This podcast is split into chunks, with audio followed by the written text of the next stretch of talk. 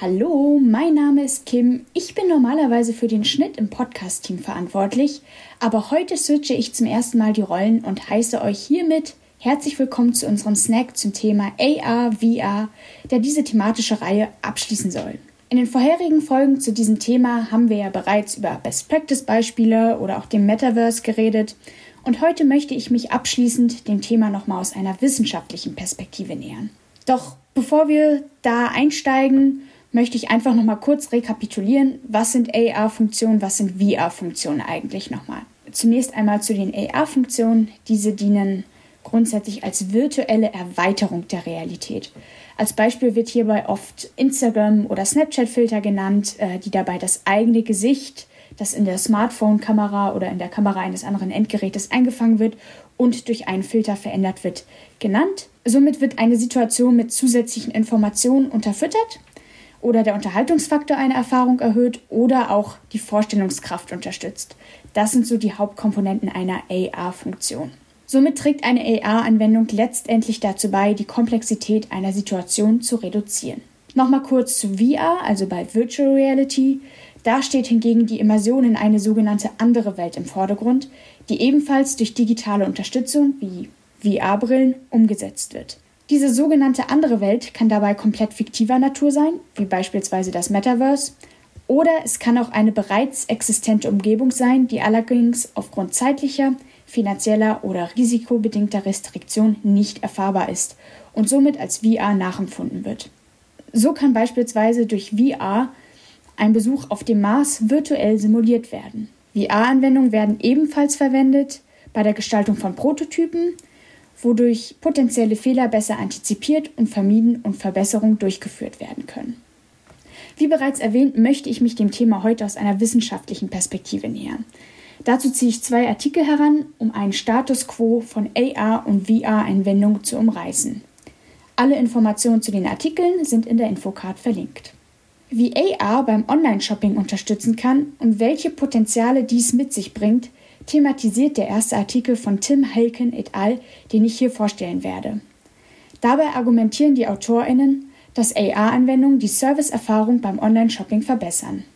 Wenn wir online etwas kaufen wollen, ist es häufig schwer, sich vorzustellen, wie das Produkt in unserem Alltag und in der persönlichen Anwendung aussieht, da wir es nicht direkt physisch vor Augen haben, was uns eigentlich eine haptische Auseinandersetzung ermöglichen würde. AR-Anwendungen, die auf den Online-Plattformen implementiert werden, können uns jedoch helfen, einen besseren Eindruck eines Guts oder eines Produkts, an dem wir interessiert sind, zu gewinnen. Unsere Wahrnehmung soll hierbei durch AR erweitert werden. Dazu lassen sich zahlreiche Beispiele anführen. Beispielsweise bietet IKEA die Möglichkeit, sich durch AR Möbel in seinen eigenen vier Wänden anzeigen zu lassen. Oder auch der Brillenhersteller Mr. Specs verwendet AR, wobei interessierte KäuferInnen Brille in einem virtuellen Spiegel ausprobieren können. Dabei fängt die Kamera des Smartphones das Gesicht der KonsumentInnen ein und projiziert die angebotenen Brillmodelle der InteressentInnen auf ihre Gesichter. Dem gleichen Prinzip bedient sich L'Oreal mit der Projektion von Make-up auf das Gesicht der potenziellen KundInnen. Bei allen Beispielen arbeitet AR mit den Kamerafunktionen des Smartphones oder eines anderen Endgerätes zusammen. Hilken et al. überprüfen nun die Potenziale dieser AR-Funktion, indem sie die Erfahrung von ProbandInnen, die diese virtuellen Spiegel ausprobieren, evaluieren. Dabei kommen sie zu folgenden Ergebnissen. Wenn KonsumentInnen dynamisch mit Gütern interagieren, wird grundsätzlich der Entscheidungsprozess, ob ein Produkt konsumiert und gekauft werden soll oder nicht, unterstützt. Somit können mögliche Risikobedenken ausgeschlossen werden. AR nimmt somit die sogenannte Mental Burden, wie sie Hilken et al. beschreiben, des Vorstellungsprozesses einer Integration des Produktes in unserem Alltag. Außerdem wird die Online-Shopping-Erfahrung als angenehmer wahrgenommen, wenn man ein Produkt durch eine AR-Anwendung überprüfen kann. AR ersetzt hierbei die physische Auseinandersetzung mit dem Gut in einem Geschäft. Es fördert die räumliche Präsenz und kreiert eine Situation des als obs, sodass die Shopping-Erfahrung trotz mangelnder physischer Präsenz eines Produktes als echt wahrgenommen wird.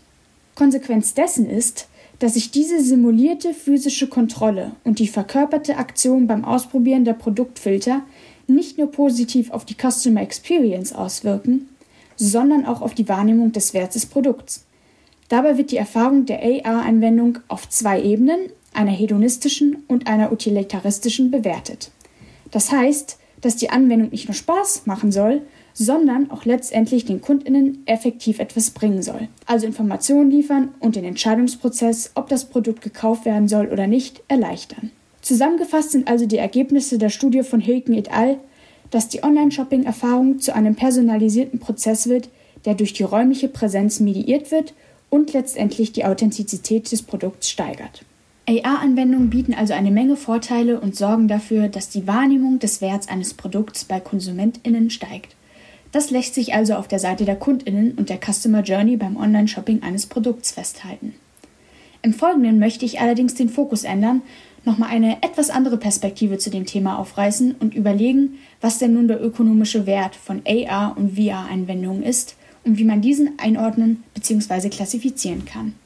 Dabei beziehe ich mich nun auf einen zweiten wissenschaftlichen Artikel, in dem Joshua Gans und Abhishek Nagaraj vom National Bureau of Economic Research nun versuchen, genau diesen ökonomischen Nutzen bzw. Wert von AR- und VR-Anwendungen einzuordnen.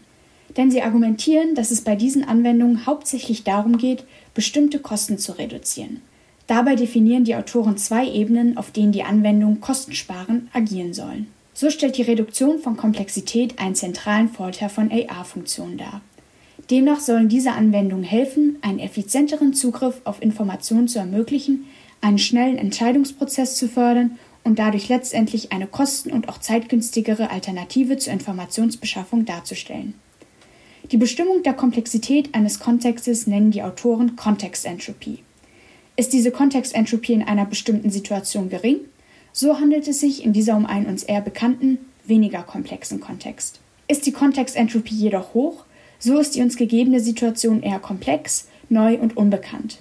Bei einer hohen Kontextentropie ist das Bedürfnis, sich mit dieser vertraut zu machen und Informationen darüber zu erhalten, erhöht. Genau an dieser Stelle können laut der Autoren nun hierbei AR-Anwendungen unterstützen, diese uns unbekannten Informationen in einem Kontext, in dem diese hohe Kontextentropie herrscht, zeit- und eben auch kostengünstiger zu beschaffen. Als Beispiel führen die Autoren virtuelle Konferenzen mit unbekannten TeilnehmerInnen an. Hierbei ist die Kontextentropie hoch, da sich die TeilnehmerInnen noch nicht gegenseitig kennen und keine Informationen voneinander haben. AR-Funktionen können hierbei helfen, die einzelnen TeilnehmerInnen zu identifizieren und anderen Teilnehmenden Informationen übereinander zu beschaffen, sodass die gegenseitige Kontaktaufnahme, eventuelles Networking und auch die generelle Atmosphäre der Konferenz verbessert werden. Die zweite Ebene, auf der laut der Autoren nun VR-Funktionen ökonomisch greifen können, hängt von der sogenannten Context Immersivity ab. VR-Anwendungen sollen grundsätzlich dabei unterstützen, die Immersion in eine andere Welt oder auch in andere Umgebungen, die meistens riskant, schwer finanziell oder physisch zugänglich sind, zu verstärken.